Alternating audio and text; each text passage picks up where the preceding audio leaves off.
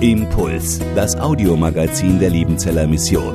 Predigten, Veranstaltungen und Specials weltweit am Leben dran. Impuls zum Nach- und Weiterdenken.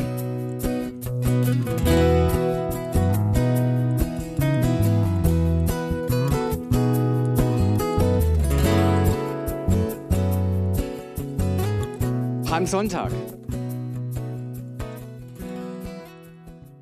Es ist Feststimmung an diesem ersten Palmsonntag überhaupt. Vermutlich im Jahr 30.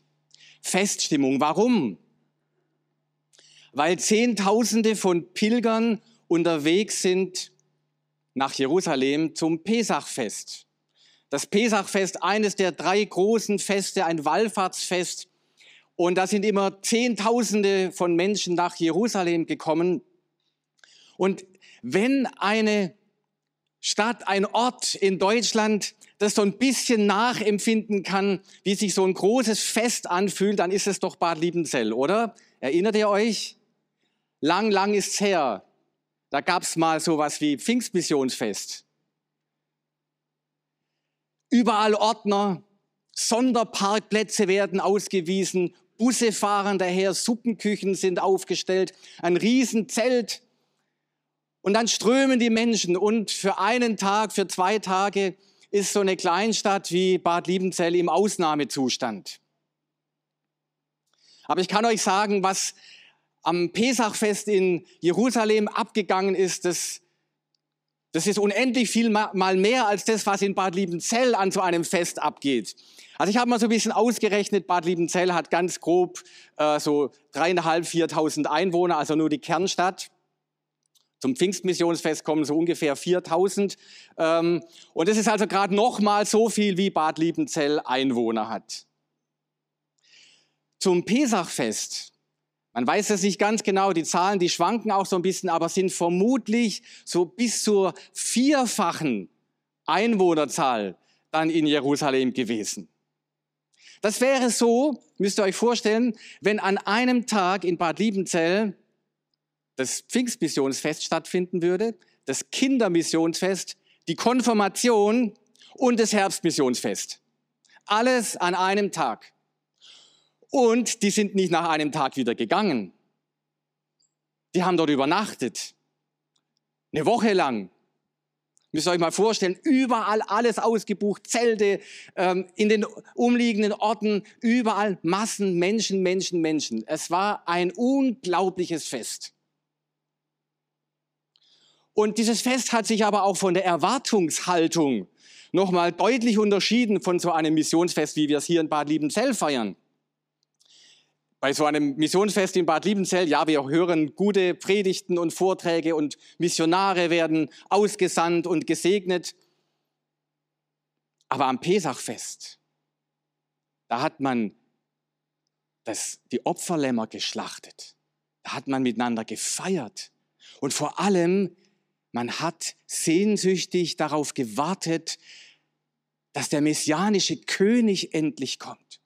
Dass das, was woran man sich erinnert, diesen Auszug aus Ägypten, diese Befreiung aus der Sklaverei, dass das endlich, endlich, endlich sich wieder erfüllt und das Volk befreit wird. Und in dieser Erwartungshaltung und in dieser, in dieser Einstimmung sind die Menschen nach Jerusalem gepilgert. Viele Pilger sind von Jericho nach Jerusalem gewandert. Ihr müsst euch vorstellen, Jericho liegt ungefähr 300 Meter unter dem, der Meeresoberfläche, Jerusalem ungefähr 800 Meter über der Meeresoberfläche. Das sind so 1100 Meter Höhenunterschied, so verteilt auf knapp 20 Kilometer Länge. Und das war schon eine Wanderung. Und je, je näher man an Jerusalem gekommen ist, desto ausgelassener wurde die Stimmung. Man hat gewusst, jetzt haben wir es endlich geschafft. Bald haben wir unser Ziel erreicht. Und man hat gesungen, die Menschen haben zum Teil getanzt, man hat die Psalmen gesungen, die Wallfahrtspsalmen. Und auch Jesus war unterwegs mit seinen Freunden. Auch er war unterwegs zu diesem, zu diesem Pesachfest. Und kurz vor Jerusalem, ist etwas passiert, das alles verändert hat. Kurz bevor sie ihr Ziel erreicht haben, ist etwas passiert, das müssen wir jetzt einfach mal genauer nachlesen, was da passiert ist.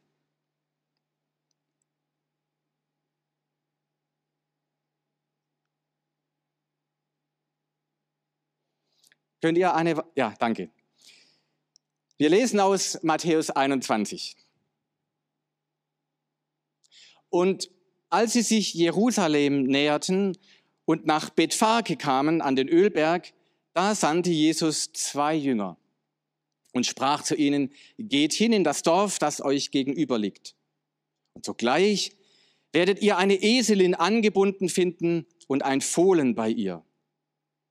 Bindet sie los und führt sie zu mir. Und wenn jemand etwas zu euch sagt, so sollt ihr sprechen, der Herr braucht sie. Und sogleich wird er sie senden. Dies aber ist geschehen, damit erfüllt würde, was durch den Propheten geredet ist, der spricht, sagt der Tochter Zion, siehe, dein König kommt zu dir, sanftmütig auf einer Eselin reitend, und zwar auf einem Fohlen, dem Jungen eines Lasttiers. Moment. Als aber die Jünger hingegangen waren und getan hatten, wie Jesus ihnen aufgetragen, brachten sie die Eselin und das Fohlen und legten ihre Kleider auf sie, und er setzte sich darauf. Und eine sehr große Volksmenge breitete ihre Kleider aus auf dem Weg. Andere aber hieben Zweige von den Bäumen und streuten sie auf den Weg. Die Volksmengen aber, die vor ihm hergingen und nachfolgten, riefen und sprachen, Hosanna dem Sohn Davids, gepriesen sei der da kommt im Namen des Herrn. Hosanna in der Höhe. Und als er in Jerusalem einzog, kam die ganze Stadt in Bewegung und sprach, wer ist dieser? Die Volksmengen aber sagten, dieser ist Jesus, der Prophet, der von Nazareth in Galiläa.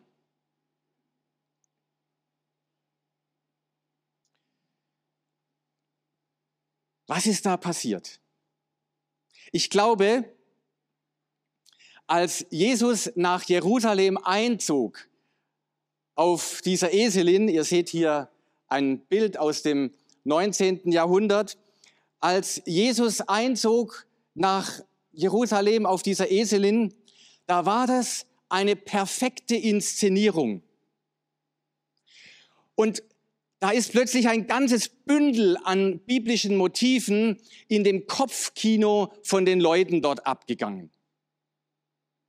Das waren alles Bibelleser, die kannten ihre Bibel. Und das, was da passiert ist mit dieser Eselin, das hat ganz viele Aha-Momente ausgelöst bei den Leuten damals. Im Kopfkino ist da plötzlich was abgegangen. Ich zeige euch mal, was da so alles abgegangen sein könnte, was da so Motive, was da für, für Filme plötzlich abgespult sind im Kopf von den Menschen, die damals dabei waren. Man hat sich zum Beispiel daran erinnert, dass im Segen Jakobs über Juda Eseln eine ganz große Rolle spielen. Und dieser äh, Jakobs Segen über Juda, der wurde messianisch interpretiert. Man hat also gewusst, Esel, die, die spielen eine ganz wichtige Rolle. Aber das ist nicht das einzige Motiv. Esel waren zum Beispiel Reittiere von Richtern, also von den geistlichen ähm, Führungspersönlichkeiten aus der Frühzeit Israels. Das war so. Man hat sich daran erinnert, dass auch Saul, der erste König von Israel überhaupt, sein Königtum gefunden hat, indem er seine Eselinnen wieder gefunden hat. Auch da spielen Esel eine große Rolle. Und, nächstes Motiv, als Salomo zum König gesalbt wurde, ritt er auf der Mauleselin seines Vaters David. Ihr merkt also, lauter Königsherrschaftssymbole, die da plötzlich kommen, wenn das passiert, was Jesus hier inszeniert hat. Vielleicht hat auch die ähm, Ausrufung Jehus zum König eine Rolle gespielt. Da waren jetzt keine Esel im Spiel, aber als der Jehu zum König gesalbt wurde, haben die Menschen ihre Kleider vor ihm ausgeworfen und haben ihm den Weg bereitet. Und das Brisante an der Salbung Jehus zum König war, dass der alte König noch gelebt hat. Dass das also quasi so wie ein Putsch war. Und dann natürlich kannten alle dieses Motiv aus Sacharja 9. Das wird ja auch hier zitiert in unserem Bibeltext aus Matthäus 21. Der Friedenskönig reitet auf dem Esel und vielleicht mag auch bei dem einen oder anderen äh, Mensch, der da dabei war, äh, Judas Makkabäus äh, eingefallen sein. Ähm, der ist zwar nicht auf Esel nach Jerusalem geritten, aber das Erste, was er gemacht hat, als er eingeritten ist, dass er den Tempel gereinigt hat. Das ist das, was wir dann genau im Anschluss an das lesen, was äh, dann folgt auf diesen Einzug nach Jerusalem. Ihr merkt, wow, ein ganzes Bündel voller äh, Motive.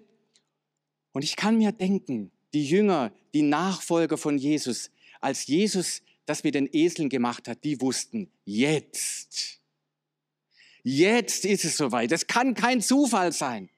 Also, dass Jesus sich auf einen Esel setzt und das so inszeniert, kurz vor Jerusalem, zum Beginn des Pesachfestes. Also diese Symbolsprache musste jeder verstehen. Und sie haben sie verstanden. Und sie haben Jesus als den König begrüßt. Und ich habe mal so ein bisschen recherchiert, nachgeforscht und habe so eine ganz alte MP3, Original-MP3-Datei ausgegraben aus der damaligen Zeit und habe mal so ein Lied rausgeholt, was die damals vielleicht gesungen haben. Wir hören jetzt mal, was die da vielleicht gesungen haben.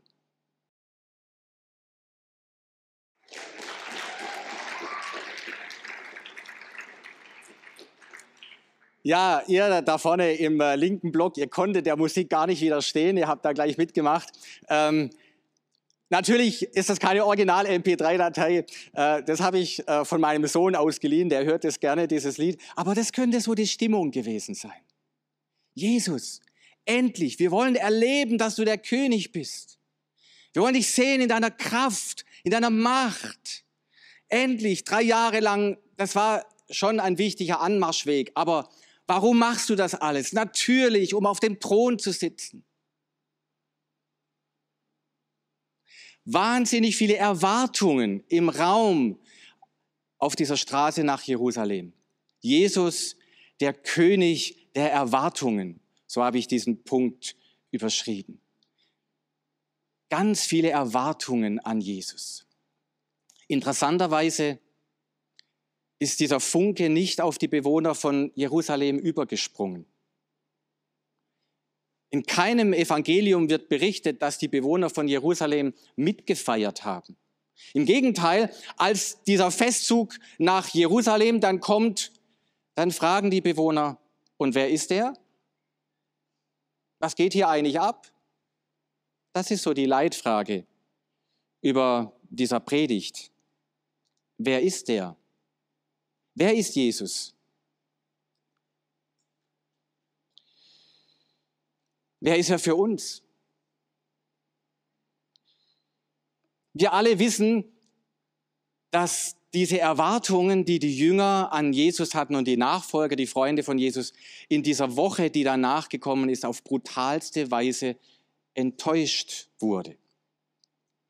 Die nächsten sechs, sieben Tage waren für die Freunde von Jesus ein einziger Albtraum.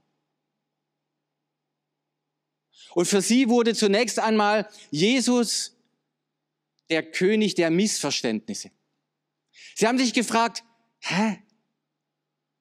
Was ist jetzt los? Haben wir alles falsch verstanden?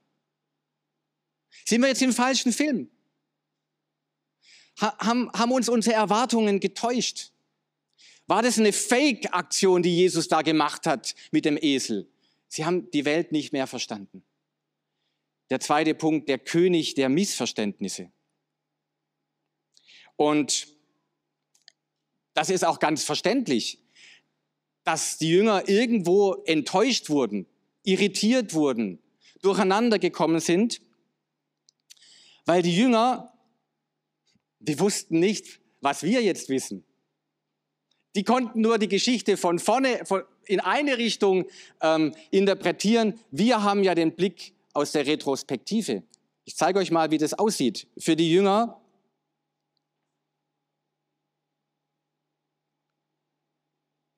Für die Jünger hat sich diese erste Erwartung gebrochen. Wisst ihr so, wie ein, ein Lichtstrahl sich bricht, wenn er ins Wasser eintritt kennt ihr vielleicht von der Physik, da, das wird dann so gebrochen, das ist nicht geradeaus, ähm, das nimmt eine ganz andere Richtung plötzlich und wenn man da im Wasser ist, ihr wisst es, da verschätzt man sich immer. Wenn man tauchen möchte, wenn man irgendwelche Gegenstände sucht, dann greift man immer daneben. Und so haben die Jünger auch daneben gegriffen mit ihren Erwartungen, weil diese Passion, die hat das erstmal gebrochen. Das war eine erste Brechung von den Erwartungen und von dem, wie Jesus eigentlich zu verstehen ist. Aber dann gibt es natürlich noch einmal eine zweite Brechung mit der Auferstehung, mit Ostern. Und unser Blick heute, der sieht sowohl, wenn wir diese Geschichte lesen, aus der Perspektive der Jünger nach vorne, aber wir können das Ganze auch von hinten sehen. Und deshalb ergibt sich für uns ein Bild mit einer großen Tiefenschärfe. Aber ich kann euch verraten, auch für viele Menschen heute ist Jesus immer noch ein König der Missverständnisse. Auch für viele Menschen heute ist nicht klar, wer ist dieser eigentlich? Wer ist dieser Jesus? Und ich möchte euch mal kurz mitnehmen in drei Missverständnisse, die es so, es gibt noch viel mehr, aber so drei große Missverständnisse. Und ihr müsst mir jetzt einfach verzeihen, ich habe jetzt wirklich große Schubladen gebaut ähm, und deshalb auch die Begriffe in Anführungszeichen gesetzt. Da findet sich nicht jeder wieder. Aber ich versuche es einfach mal, um so eine große und grobe Orientierung äh, zu schaffen. Das erste Missverständnis, das ich nennen möchte, das ist das liberale Missverständnis. Für liberale Theologen ist Jesus der König der Herzen. Erinnert ihr euch noch 2006? Da war die Fußball-Weltmeisterschaft in Deutschland. Und Deutschland wurde Weltmeister. Erinnert ihr euch noch? Ich habe so ein bisschen Widerspruch gehört. Wurde Deutschland Weltmeister? Ja, Sollen wir mal die Fußballexperten fragen? Volker Geckle ist Fußballexperte. Wurde Deutschland Fußball-Weltmeister 2006? Er zeigt den Daumen nach unten. Wir sind, wir sind im Halbfinale ausgeschieden. Italien wurde Weltmeister. Aber das Verrückte ist, wir haben uns die Stimmung nicht verderben lassen. Wir haben trotzdem noch mitgefeiert. Und wisst ihr, wie wir uns dann genannt haben? Deutschland wurde Weltmeister der Herzen. Eigentlich ein schöner Begriff, oder? Weltmeister der Herzen heißt, wir haben es fast geschafft. Fast geschafft. Nicht ganz, aber wir waren trotzdem die Sympathieträger. Und so für, für viele liberale Theologen hat Jesus fast geschafft. Aber halt nicht ganz. Aber er ist gescheitert, kurz vor dem Ziel, aber, aber er ist trotzdem unser Sympathieträger. Jesus ist der König der Herzen. Er hat so viele gute Dinge gesagt. So viele Ansätze, die, die, die wirklich nachfolgenswert, erstrebenswert sind. Er ist der König der Herzen, aber, aber leider hat es nicht wirklich geschafft. Er ist gescheitert, er ist gestorben. Aber in unserem Herzen bleibt er unser Sympathieträger. Jesus, ein galiläisches Sommermärchen. Das ist das liberale Missverständnis von Jesus. Ist ja immer gut, wenn man so auf die anderen zeigen kann. Jetzt komme ich zum pietistischen Missverständnis. Gibt es das auch? Jetzt begebe ich mich wahrscheinlich in gefährliches Fahrwasser. gibt es auch vielleicht ein pietistisches Jesus-Missverständnis. Wie gesagt, grobe Schubladen und Anführungszeichen. Ich habe es mal genannt, der König der Ewigkeit. Für, für manche Pietisten hat Jesus schon die Feinde besiegt, aber nicht Rom und nicht irgendwelche weltlichen, irdischen Feinde, sondern die eigentlichen Feinde, den Teufel und den Tod. Und dann ist er in die Ewigkeit gegangen. Nachdem er die besiegt hat, ist er in die Ewigkeit gegangen. Und dort ist er, bis er irgendwann wiederkommt. Er ist der König der Ewigkeit. Er ist weit weg. Sein, sein, seine Königsherrschaft, die kommt irgendwann mal.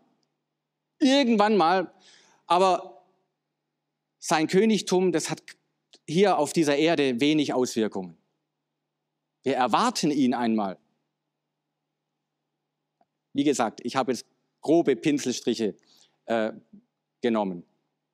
Und dann gibt es vielleicht auch noch ein drittes Missverständnis. Auch da bitte ich um Verzeihung für die, äh, für die Polemik, die da natürlich auch ein Stück weit drinsteckt, äh, wenn man die Dinge auf den Punkt bringt. Das nenne ich jetzt mal das pfingstkirchliche Missverständnis. Jesus als König des Erfolgs.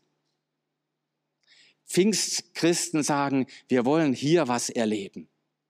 Und Jesus ist hier König und jetzt König. Und da passieren Wunder. Und da passieren Dinge. Und da kannst du auch gesund werden. Und vielleicht auch reich. Und was du Jesus bittest, das gibt er dir, weil er ist der König, der hier und jetzt für uns da ist. Und es ist ja leicht, einfach zu sagen, guckt mal, was da alles falsch ist. Ich muss euch gestehen, immer wieder entdecke ich mich, wie ich zwischen diesen drei Positionen hin und her wandere. Und, und merke, wie ich da manchmal auch drinstecke in diesen Schubladen. Das, das liberale Missverständnis. Wisst ihr, da steckt, was da als Wahrheitskern drinsteckt, diese wahnsinnige Enttäuschung, dass man hier von der Königsherrschaft Jesu so wenig sieht. Diese wahnsinnige Enttäuschung. Wo ist er denn? Wo ist denn sein Sieg? Müsste die Welt nicht anders aussehen? Versteht ihr, die, die Menschen, die jetzt in der Ukraine sind und beten und irgendwo vielleicht in den Ruinen Gottesdienst feiern, und sich fragen, wo ist dieser Jesus als König? Warum sehen wir so wenig? Ist es vielleicht doch nur nicht so ganz real, wie wir uns das eigentlich vorgestellt haben? Ich kenne solche Zweifel. Ich kenne solche Anfechtungen. Und auch diese pietistische Haltung ist mir nicht fremd, dass ich manchmal denke, wann holt mich der Herr endlich aus diesem Jammertal? Hier ist Mensch, ja, er hat meine Sünden vergeben und er hat den Teufel und den Tod besiegt. Ja, ist ja gut, aber, aber hier, äh, wann fängt endlich die Ewigkeit an? Und manchmal befriedigt mich das auch nicht. Und dann, dann lese ich Berichte von, wo Christen Wunder erleben, wo Moslems zum Glauben kommen, weil sie von Jesus träumen wo Menschen tatsächlich gesund werden und ich sage, ja, ich will das doch auch erleben. Ich, ich, ich, ich möchte doch auch hier ein Stück weit von deiner Herrlichkeit sehen, Jesus. Wer ist dieser? Wer ist dieser Jesus? Ich möchte mit euch nochmal in den Text schauen. Nochmal gründlicher schauen und einen Aspekt da nochmal ganz besonders ähm, unter die Lupe nehmen, das mache ich in meinem nächsten Punkt, der König der Demut. Hier lesen wir aus Sacharja 9, das ist die Bibelstelle, die ja da zitiert wird in unserem Text, sagt der Tochter Zion, siehe, dein König kommt zu dir, sanftmütig und auf einer Eselin reitend, und zwar auf einem Fohlen, dem Jungen eines Lasttiers. Da steht sanftmütig.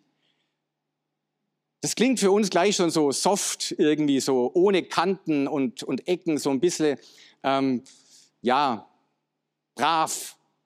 Aber das ist gar nicht gemeint. Eigentlich, das Wort, das hier steht, meint eher drastisch, durchaus auch ökonomisch, aber auch sozial arm, elend, bedürftig, schwach, unterdrückt, gequält, leidend, demütig. Mit all diesen deutschen Wörtern kann man diesen Begriff übersetzen. Jesus, ich habe jetzt mal einfach diesen Begriff rausgenommen, Demut, aber ich hätte auch einen anderen nehmen können. Jesus, der König der Demut. Wie sieht das aus? Wer ist dieser? Ich versuche es mit euch kurz anzuschauen. Ich glaube, diese Inszenierung an Palmsonntag war tatsächlich ernst gemeint. Das war nicht nur ein Theater. Das war ganz bewusst. Und das war auch wirklich so gemeint. Jesus ist der Messias. Jesus ist der König. Ich meine das so. Jesus meint das so, als er sich auf diesen Esel setzt. Aber zweitens, nächster Schritt, das Kreuz. Und das sage ich jetzt ganz bewusst, auch gegen das liberale Missverständnis, bedeutet nicht das Scheitern sondern das ist die Intronisation des Königs. Jesus ist am Kreuz nicht gescheitert, sondern das war der Ort, wo er gesiegt hat als König.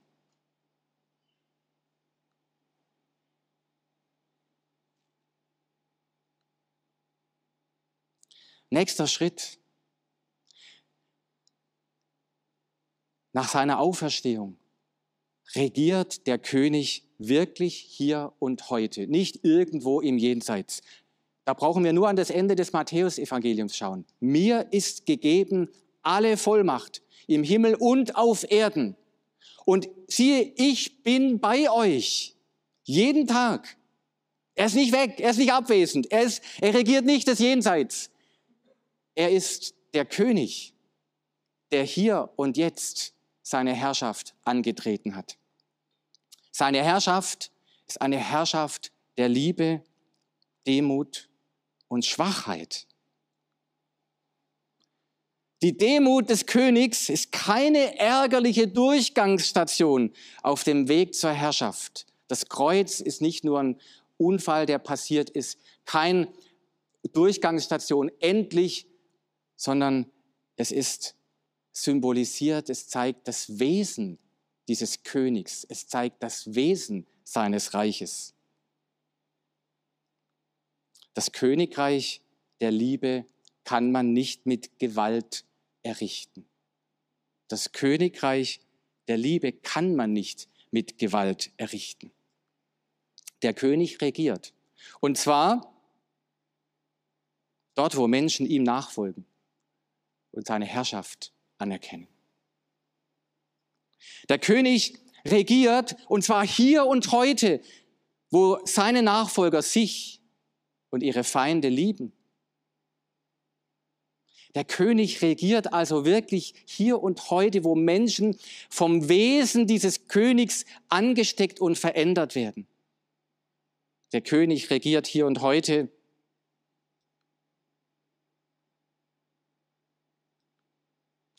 wo seine Nachfolger vergeben und versöhnen. Wo seine Nachfolger sich der Armen, Schwachen und Elenden annehmen. Wo seine Nachfolger gewaltlos gegen das Unrecht dieser Welt kämpfen. Der König regiert hier und heute, wo sein Wort verkündigt, gehört und gelebt wird. Merkt ihr, das macht einen großen Unterschied, ob ich sage, Jesus ist der König der Ewigkeit oder ob ich damit rechne, dass dieser König heute und hier seine Herrschaft ausüben möchte, seinem Wesen, seiner Liebe gemäß. Die Frage ist, ob er auch durch mich und in mir regiert. Das ist meine persönliche Palmsonntagsfrage. Und da merke ich, immer wieder, dass ich diesem König überhaupt nicht entspreche. Ich merke, wie hart mein Herz manchmal wird. wie egoistisch ich oft bin, wie ich schnell ein liebloses oder hässliches Wort gebe, wo eigentlich Versöhnung und Umarmung dran wäre. Palmsonntag, das ist nicht der Tag der Missverständnisse für die anderen. Das ist die Frage, wo ist Jesus mein König? Dieses Lied, das kennen wir alle. Jesus ist kommen, der König der Ehren. Himmel und Erde rühmt seine Gewalt. Dieser Beherrscher kann Herzen bekehren, öffnet ihm Tore und Türen fein bald. Er kann auch mein Herz bekehren, mein hartes, manchmal finsteres, verstocktes Herz. Das ist mein, meine Palmsonntagsfrage. Ist die Frage auch an dich. Darf Jesus mein König sein?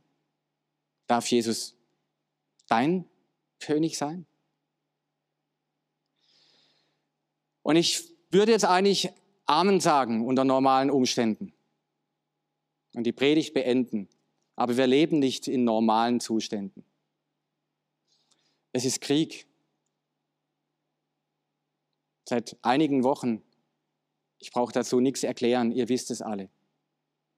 Und deshalb möchte ich noch einen kurzen, aber letzten Punkt anfügen. Und der heißt der König aller Könige. Der König aller Könige.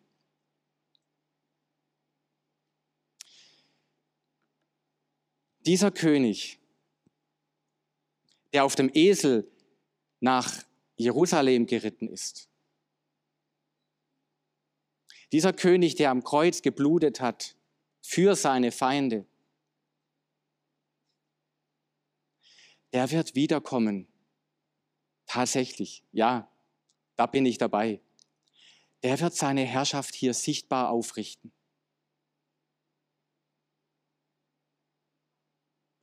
Und dann werden alle Herrscher dieser Welt ihre Knie beugen vor ihm und bekennen, dass er der Herr ist. Auch Wladimir Putin. Und ich bin überzeugt davon, dass kein Reich dieser Welt es auf Lüge, auf systematische Folter, auf Unterdrückung der Wahrheit, auf massenhafte systematische Vergewaltigungen aufgebaut ist, dass kein Reich lange bestehen kann. Das so funktioniert. Auf Dauer funktioniert nur ein Reich der Liebe und der Barmherzigkeit. Auch in Wladimir Putins Regime ist der Keim zur Selbstzerstörung bereits implementiert. Siegen und auf ewig herrschen wird allein der König, der auf dem Esel geritten ist nicht der, der seine Panzer in die Ukraine schickt. Der König, der auf dem Esel nach Jerusalem geritten ist, vor dem werden alle mal ihre Kleider ausziehen und sagen, du bist der Herr. Und deshalb schließe ich mit diesem Zitat aus Sacharia 9, Vers 9. Juble laut, Tochter Zion. Jauchze, Tochter Jerusalem.